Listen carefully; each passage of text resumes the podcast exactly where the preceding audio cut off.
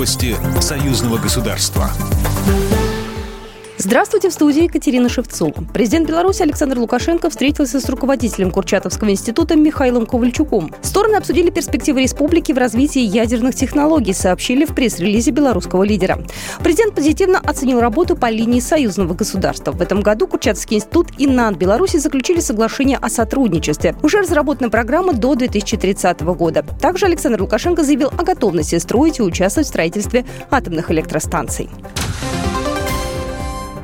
Премьер-министр Беларуси Роман Головченко детально осмотрел новинки техники модернизированного завода «Амкадор КЭС». Его торжественно открыли в Толочинском районе Витебской области.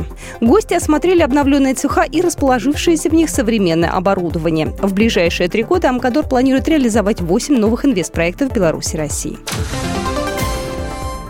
Как союзному государству противостоять давлению со стороны Запада? Сразу несколько вариантов предложили на экспертной сессии России и Беларусь союзный ответ западным санкциям. Ее в формате международного круглого стола провел Центр изучения перспектив интеграции. Эксперты считают, что ограничения могут оказаться чувствительными для обычных белорусов. Кроме всего прочего, новые санкции предусматривают запрет на передачу Беларуси технологий и товаров военного и двойного назначения. С комментарием Максим Борозенко, руководитель проекта Фонда поддержки публичной дипломатии имени Горчакова.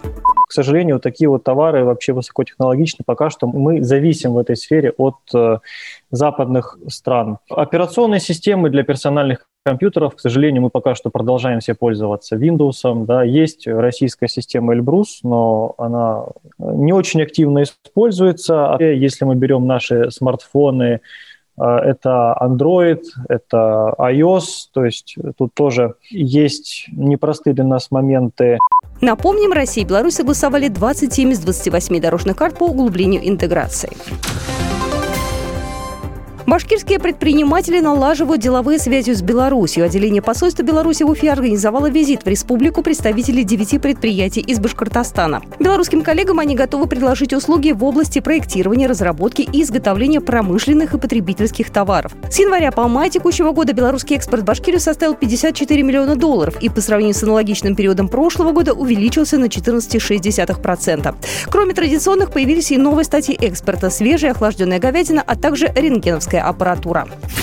Программа произведена по заказу телерадиовещательной организации Союзного государства. По вопросу размещения рекламы на телеканале «Белрос» звоните по телефону в России 495 637 65 22. В Беларуси плюс 375 44 759 37 76.